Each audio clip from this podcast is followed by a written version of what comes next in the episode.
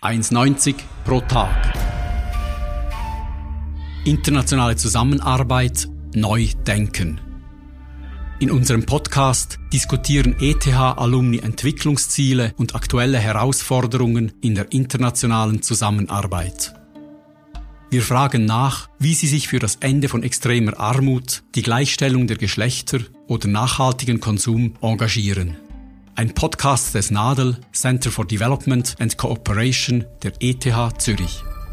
Ich bin Fritz Brucker. Willkommen zur zwölften Folge von 1,90 pro Tag.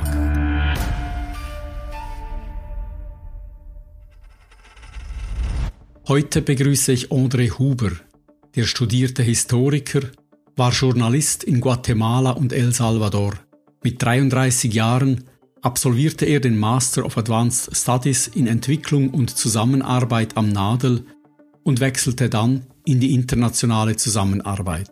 Seither hat André Huber in Ecuador, Serbien, Pakistan und Afghanistan gearbeitet. Bis vor kurzem leitete er von Amman aus das Regionalprogramm der Direktion für Entwicklung und Zusammenarbeit DEZA für Syrien, die Türkei, den Libanon, Jordanien und den Irak. Wir reden darüber, wie der Schatten des Islamischen Staates auch fünf Jahre nach seiner Vertreibung das gesellschaftliche Zusammenleben in der Region erschwert. Wir gehen im Gespräch dem Wasser in der Region nach. Sowohl der Euphrat als auch der Tigris entspringen in der Türkei und sind die Lebensader für Syrien und den Irak, aber auch mit ein Grund, warum das Verhältnis zwischen diesen Ländern kompliziert ist. André, herzlich willkommen. Danke, dass du dir Zeit nimmst. Hallo, hallo Fritz, ja, ich freue mich auf das Gespräch. André, du warst kürzlich in Hawija im Irak. Was hast du da gemacht? Hawija hat eine, eine lange Geschichte ähm, als äh, unruhige Gegend, als schwierige Gegend und war dann auch mehrere Jahre äh, vom, eben vom Islamischen Staat oder vom Daesh, wie man hier sagt, war es ähm, besetzt. Es war auch die letzte, äh, letzte Bastion in Zentralirak, die dann ähm, befreit wurde. Es hat sehr stark gelitten, Hawija, unter dieser Zeit. Natürlich viele Tausende von, von Bewohnern, die weggegangen sind, die geflüchtet sind, auch wieder viele, die jetzt zurückgekommen sind. Es war auch äh, ein Schauplatz von, von Massenexekutionen, ähnlich wie, wie in Mosul. Also es ist eine, eine sehr, sehr schwierige, schwierige Geschichte. Nun, ähm, heute ist, ist wieder etwas Ruhe eingekehrt. Also wir konnten äh, problemlos dorthin fahren. Wir konnten auch fast einen ganzen Tag dort verbringen. Wir konnten auch Gespräche mit allen Teilen der Bevölkerung haben, sei das Behörden oder, oder Rückkehren. Also es ist äh, Ruhe eingekehrt, aber eben, das ist halt immer noch nicht ganz so, wie es irgendwann gewesen ist. Es sind jetzt fünf Jahre her, seit der IS aus dem Irak vertrieben wurde. Wo sind die sechs Millionen Menschen heute, die damals vor dem IS geflohen sind? Es sind heute, und das gilt auch so ein bisschen als Erfolgsstory, in der Region sind etwa 80, wahrscheinlich 80 Prozent der, der knapp sechs Millionen sind zurück, äh, vielleicht sogar etwas mehr. Also von dem her ähm, in, in, in kurzer Zeit sehr viele Leute, die zurückgekehrt sind an ihren Wohnort oder konnten sich an integrieren an, an dem Ort, in dem sie eben ähm, vertrieben wurden. Das ist eigentlich der positive Teil. Der schwierigste Teil ist dann immer die restlichen Menschen, also die, die etwa 1,2, 1,3 Millionen, die eben nicht zurückkehren konnten aus, aus verschiedensten Gründen. Ein Teil davon möchte zurückkehren, ein Teil kann gar nicht mehr zurückkehren, weil sie eben äh, assoziiert werden mit dem, äh, mit dem islamischen Staat. Was hindert die verbliebenen Flüchtlinge genau daran, in ihre angestammten Gemeinden zurückzugehen? Es gibt verschiedene, es gibt verschiedene Faktoren. Einer davon, das ist wahrscheinlich der erste und, und der wichtigste, die sogenannte Security Clearance, also ein grünes Licht bekommen von den äh, Sicherheitsbehörden das ist schon mal nicht ganz einfach, wenn irgendein Familienangehöriger irgend in der Vergangenheit mit dem Islamischen Staat in einen Kontakt hatte. Also dann ist der Name irgend auf einer Liste vermerkt. Das heißt, die Personen, und häufig sind das Frauen mit Kindern, häufig sind das Familien, können sich gar nicht mehr bewegen, weil an jedem Checkpoint wird, äh, werden diese Dokumente gefordert. Dann die Frage des legalen Status, also die Dokumente. Es gibt viele Familien, viele Menschen, die vor allem unter diesen 1,2 Millionen die eben nicht alle Dokumente haben. Das beginnt zum Teil auch bei Geburtsurkunden, bei den, bei den Kindern, die nicht mehr da sind, äh, Besitzurkunden und so weiter. Also diese ist übrigens auch ein Teil unserer Arbeit. Also wir versuchen auch über äh, unsere Partnerorganisationen diesen Menschen zu helfen, dass sie eben ihre Dokumente wieder zurückbekommen. Dann ähm, ist auch ein bisschen die Frage an ihrem Ursprungsort, was ist mit ihrem Besitz geschehen? Zum Teil sind, ist das Land weg oder wurde von jemandem anderen besetzt oder es ist, äh, es ist nicht ganz klar oder es ist zum Teil auch auf den Namen des Mannes äh, eingeschrieben. Äh, dann hat die Frau keinen Zugang. Die Häuser, eventuell sind sie nicht mehr da oder sind zerstört oder wurden besetzt. Und dann, ähm, und das ist die Akzeptanz, also das Familien zurückkommen, die vielleicht im weiteren Kreis, sei das ähm, Bruder, sei das Cousins, die irgendwie assoziiert werden mit dem äh, islamischen Staat. Und das braucht dann ein, vor allem in diesen ähm, von, von Stammesregeln kontrollierten Gebieten, das braucht ein relativ langes auch Prozedere, um eben äh, wieder eine Akzeptanz zu schaffen, dass diese Familien auch wieder zurückkehren können. Und was heißt das ganz genau, diese Akzeptanz zu schaffen? Was sind das für Regeln und, und Prozeduren, die da geschehen müssen, dass ein Mensch nicht nur eine Livelihood hat, eine Lebensgrundlage, sondern auch sozial akzeptiert ist und wieder integriert wird? Ja, es gibt, äh, es gibt eine, eine, natürlich eine Vielzahl von, von Prozessen, die wir auch nicht alle im, im Detail kennen. Es gibt die, die Ältesten, die, die sogenannten Scheichs. Sehr viel hängt auch von, von ihrem Entscheid ab. Dann ähm, gibt es natürlich Gespräche zwischen den, den Familien, vor allem wenn sagen Familien hat, die eben unter dem ähm, islamischen Staat Schaden erlitten haben. Man, man spricht da von Versöhnungsmaßnahmen. Dann gibt es aber auch Tabria. Tabria ist relativ weit verbreitet und Tabria heißt, dass ein Rückkehrer oder eine Rückkehrerin ein, jemanden denunzieren, also meistens Familienangehörigen denunzieren muss und sagen, die waren Teil des islamischen Staates, die haben damals äh, mitgemacht. Häufig sind das dann eben auch Angehörige, die vermisst sind oder äh, auch während des Konfliktes oder während des Krieges umgekommen sind. Also das ist dann noch äh, der einfachere Teil, aber wenn jetzt natürlich jemand noch irgendwo lebt, dann kann das natürlich wieder Auswirkungen auf diese, auf diese Person haben. Das ist ein sehr umstrittener Prozess, der aber äh, häufig noch, äh, noch angewandt wird. Also mit dieser Denunziation können sich dann die, die Familien, die rückkehren, können sich eine, eine Art, wie eine Art äh, reinwaschen. Wenn die Stammesführer, ich nehme an, das sind immer Männer, äh, den Entscheid gefällt haben, dass jemand zurückkehren kann und das bereinigt ist. Weiß man, wie das nachher läuft? Ist das dann erledigt oder gibt es da dann trotzdem noch irgendwelche Ressentiment oder äh, auch Benachteiligungen? Die Zeit, die ist noch relativ kurz. Also wir sprechen jetzt von knapp fünf Jahren und ähm, Viele Menschen sind jetzt nicht gerade 2018 oder 2019 zurückgekehrt, sondern die kehren jetzt zurück. Also generell, und ich sage es, ich versuche auch ein bisschen das positiv darzustellen, aber so ganz äh, generell gesehen gibt es eigentlich weniger neue Vertreibungen. Also die, die meisten, die an ihrem Ursprungsort äh, ankommen oder eben dort bleiben, wo sie sind, die gehen nicht wieder weg im Moment, oder? Aber es ist natürlich alles, das, es ist auch so, dass der IS wahrscheinlich noch nicht ganz äh, weg ist. Es gibt immer noch Zellen, die aktiv sind in verschiedensten Gebieten, aber sehr kleine. Man weiß auch nicht genau, wie, wie sich die Situation in ein paar Jahren präsentieren wird, weil ähm, der Aufstieg des IS ist auch sehr schnell gegangen, ist auch wieder relativ schnell wieder verschwunden. Kommt dann natürlich eben dazu, dass diese Orte, die haben natürlich eine lange Geschichte und eine lange Geschichte, die auch sehr viel mit Konflikten ähm, belastet ist gibt es eigentlich über diese Einzelfälle, Familien, Schicksale hinaus, gibt es auch einen Prozess auf der gesellschaftlichen Ebene zur Bewältigung dieser IS-Vergangenheit oder ist das gar nicht möglich, weil es eben noch so eine gewisse Präsenz gibt? Also ich denke, es gibt die Vergangenheitsbewältigung ist sicher eine, eine zentrale, ist ein zentraler Faktor ähm, im, im Irak und ich glaube, da äh, wird von, von allen Stellen und von allen Gesellschaftsschichten, äh, von, äh, über, über Religionen, über Ethnien, ist man sich dem bewusst. Das wird auch mehr oder weniger aktiv, aktiv angegangen. Ähm, wir sprechen wieder Englisch. Es gibt ja diesen äh, schönen Begriff ähm, Dealing with the Past. Wie, wie kann ich mit den, mit den Geschehnissen der Vergangenheit umgehen? Die Schweiz ist da sehr, sehr präsent ähm, in, in verschiedensten Regionen. Jetzt auch mehr und mehr schaut man das im Irak an, was man da, was man da machen könnte. Irak ist jetzt in einer, äh, sicher in einer guten, äh, guten Ausgangslage, um eben mehr ähm, äh, in diese Vergangenheitsbewältigung zu machen. Wenn man schaut, dass jetzt doch über 80 Prozent der intern Vertriebenen wieder zurückgekehrt sind, das deutet natürlich schon auch darauf hin, dass eben aktiver mit diesem Problem der Vergangenheit äh, umgegangen wird.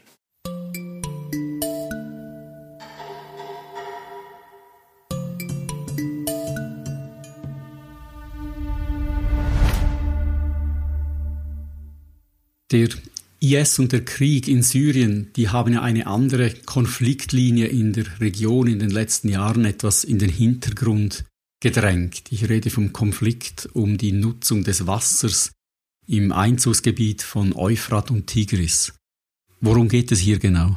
Wasser ist aus meiner Sicht die große Herausforderung äh, in dieser Region. Die ganze Region und vor allem auch der Irak ist zwar reich an Öl, aber eben weniger reich äh, an Wasser. Jetzt kommt dazu, dass natürlich in den letzten 40, 50 Jahren die Bevölkerung ähm, ist sehr viel mehr geworden. Also die ähm, viel, viel mehr Leute, die in dieser selben Region leben. Der Wasserverbrauch hat auch zugenommen in einem Gebiet, das bereits bereits vorher über eben mangelnde oder äh, nicht, nicht sehr hohe Wasserressourcen hatte, dann natürlich mit dieser steigenden Bedarf, äh, dass das mehr und mehr zu Konflikten führt, das denke ich liegt auf der Hand. Kommt danach dazu, dass die Wasserressourcen, die machen nicht vor den Grenzen halt. Euphrat und Tigris äh, entstehen in der Türkei, fließen dann teilweise fast direkt in den Irak oder über, über Syrien in den Irak. Etwa 80 Prozent des Wassers wird äh, für Landwirtschaft genutzt in Formen, die noch ziemlich äh, archaisch sind, also die ganzen offenen Bewässerungskanäle zum Beispiel. Ein Großteil des Wassers verdunstet bereits in den Kanälen, also das versucht man anzugehen, indem man eben diese Kanäle schützt oder, oder in, in den Boden mit äh, Rohren in den Boden verlegt. Die DEZA gibt zusammen mit dem Economist äh, einen Blue Peace Index heraus. Da erhält das länderübergreifende Management der Wasserressourcen im Nahen Osten die schlechtesten Noten von allen sieben größten grenzüberschreitenden Flussgebieten weltweit. Da scheint sehr vieles im Argen zu liegen in dieser internationalen Zusammenarbeit. Wo liegt da das Hauptproblem?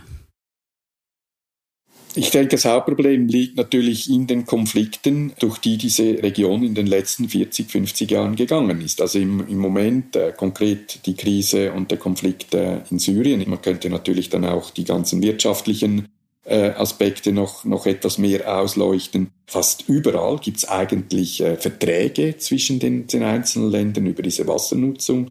Aber diese Verträge, die, die werden nicht mehr eingehalten, teilweise müssen neu verhandelt werden, ähm, sind irgendwo nicht mehr wirklich ähm, up-to-date. Bluepeace ähm, hat jetzt ein sogenanntes Water Diplomacy Center.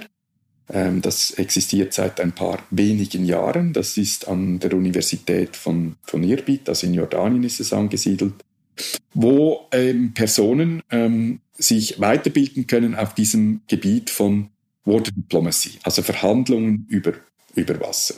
Und das ist wahrscheinlich ein bisschen symbolisch auch für den ganzen Ansatz. Also nicht wir selber, also nicht die Schweiz macht das selber, sondern Sie benutzt eigentlich bereits bestehende Initiativen, bereits hunderte von Personen haben diese Ausbildung genossen und die sind dann in Ministerien ähm, zum Beispiel tätig oder auch in den entsprechenden Regierungen und können natürlich, wenn es dann zu, wieder zu neuen Verhandlungen kommt über Wasser, können die natürlich dann ihren Beitrag leisten. Das sind ja hochkomplexe Verhandlungen. Es geht da auch vor allem um, um Fakten, also zum Beispiel ähm, wir haben eine Messstation äh, finanziert äh, zwischen, zwischen der Türkei und Irak, um zu wissen, wie viel Wasser fließt dann da genau von der Türkei in den Irak.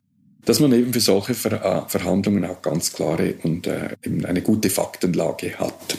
Wie kann ich mir das vorstellen, dieser Water Diplomacy Academy? Treffen da auch Leute, Beamte aus den vier verschiedenen Ländern aufeinander oder wird das schön getrennt gehandhabt? Die lernen sich jetzt wieder persönlich kennen. Das war in den letzten zwei, drei Jahren, äh, wie überall, war das ein bisschen schwierig wegen äh, Covid. Also das sind verschiedene Studenten aus verschiedensten Ministerien, aus verschiedensten Ländern. Äh, das ist auch nicht nur Top-Management, sondern das sind ähm, halt auch viele Leute, die, die direkt oder mit diesem, mit diesem Problem oder mit diesen Problemen arbeiten. Und da entstehen natürlich sehr viele neue Beziehungen, die dann helfen, in Zukunft eben auch diese Verhandlungen zu führen.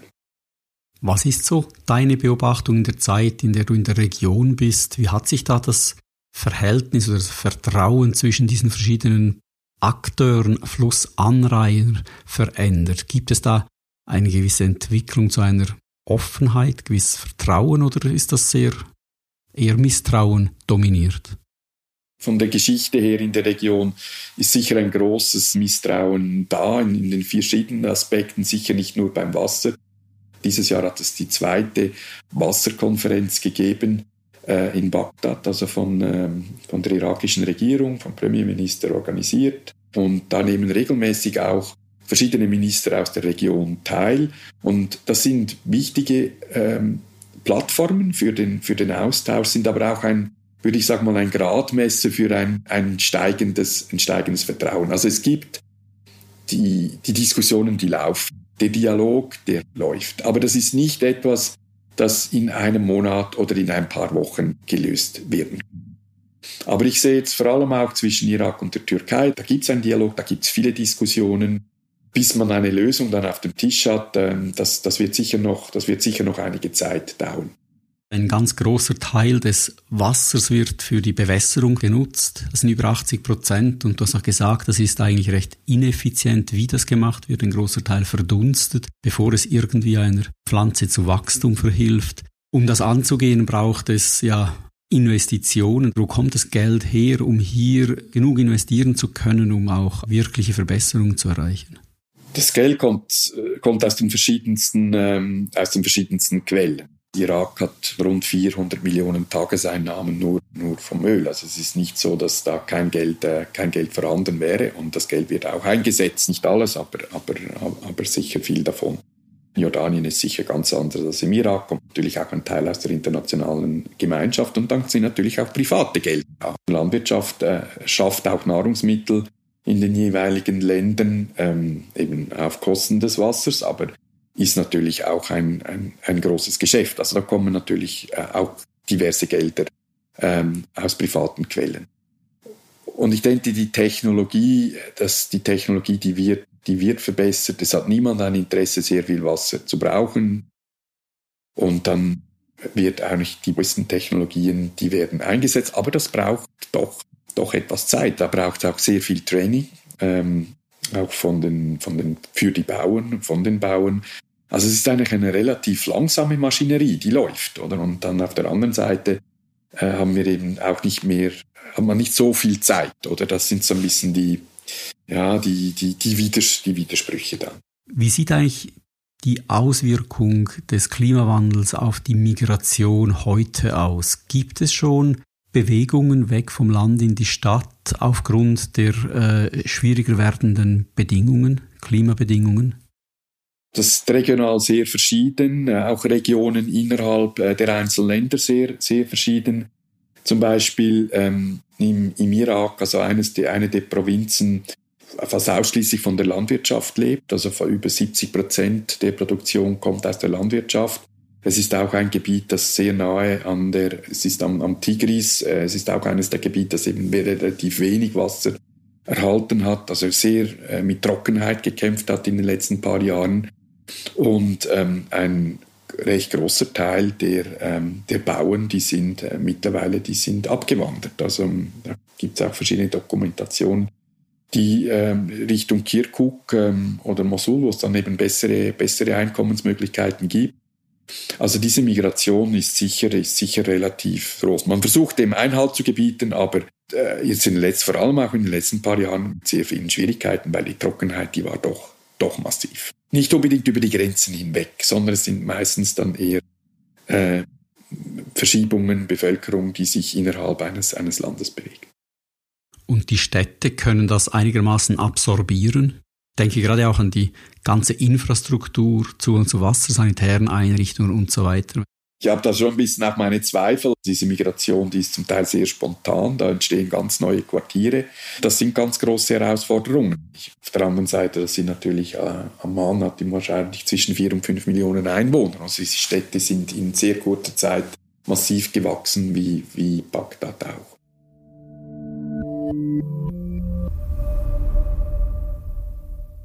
André, ein paar kurze Fragen mit der Bitte auch um kurze Antworten. Wann war dir zum letzten Mal langweilig? Erinnere ich mich nicht. Im Auto vielleicht. Arbeitest du bei der DEZA lieber in der Zentrale oder lieber im Feld? Lieber im Feld. Welches Land hat dich bisher am meisten geprägt, wo du gearbeitet hast? Vielleicht Afghanistan. Als Region sicher auch Südamerika und auch diese Region hier. Also du nimmst quasi überall etwas mit. Was hast du aus Afghanistan mitgenommen? Also die, die, die unterschiedlichen, unterschiedlichen Wahrnehmungen, unterschiedlichen Wertvorstellungen, vor allem auch ja, in Gesprächen mit, mit, mit, mit, Taliban, die schon zum Teil ganz andere Welten, ganz andere Wahrnehmung auch der Welt. Fasziniert dich das, so zu verstehen versuchen, wie andere Leute die Welt sehen, in die du dich nicht einfach so einfühlen kannst? Ja, sicher. Und das hat sicher auch wieder mit Neugierde zu tun. Du bist jetzt 25 Jahre in der Entwicklungszusammenarbeit. Was klappt immer noch nicht, über das du dich schon vor 25 Jahren geärgert hast? Ich glaube, die ja, Administration, niemand liebt die Administration. Und sie ist aber trotzdem wichtig. Vielleicht die Frage, wie kann man die, die Administration besser integrieren? Oder umgekehrt. Und was machen wir heute besser als in einer Anfangszeit? Ich glaube nicht, dass wir Sachen besser machen. Ich glaube, wir machen vieles anders. Und ich glaube, wir haben auch vieles angepasst an, äh, an eine Welt, die sich in den letzten 30, 40 Jahren eben auch massiv verändert hat. Du warst selber Journalist. Hat, dich, hat es dich seither jemals wieder gereizt, journalistisch über die Regionen, in denen du arbeitest, zu berichten? Hat es mich sicher, aber ich bin leider viele Jahre jetzt weg vom, vom Metier. Und ich denke, meine Arbeit hat zwischendurch auch wieder gewisse Aspekte äh, von Journalismus, ähm, indem ich mit Leuten sprechen muss, Interviews führen muss für, für meine jetzige Arbeit. Also gewisse Elemente kann ich jetzt eigentlich weiterleben. Und zur Befriedigung der Neugier ähm, habe ich vielleicht in dieser Arbeit manchmal noch fast mehr Gelegenheit, als wenn ich irgendwo in der, in der Schweiz für eine Zeitung arbeiten würde.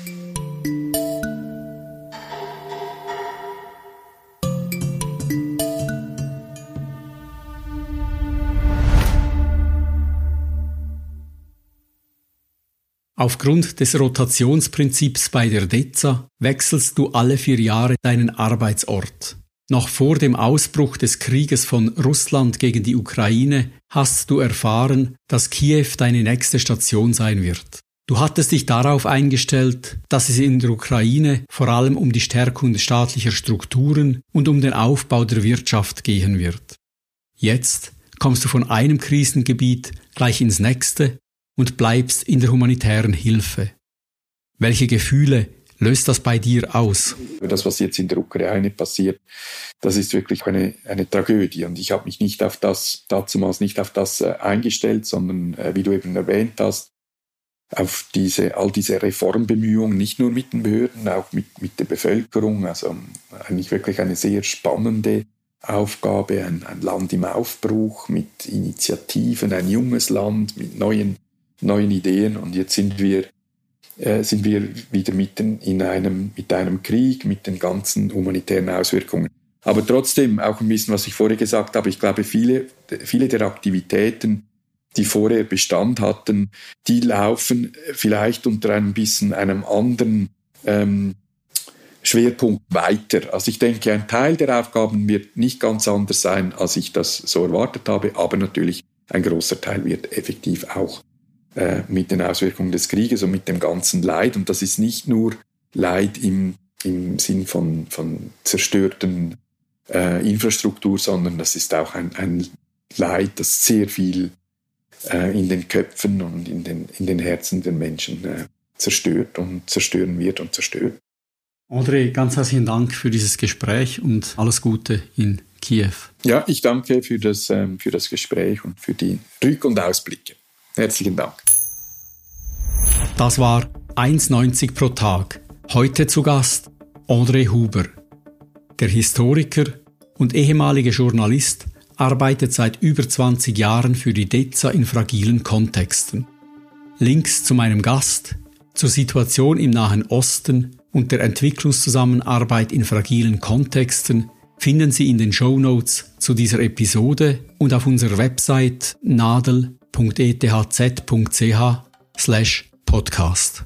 Schön waren Sie dabei und bis bald auf dem gleichen Kanal.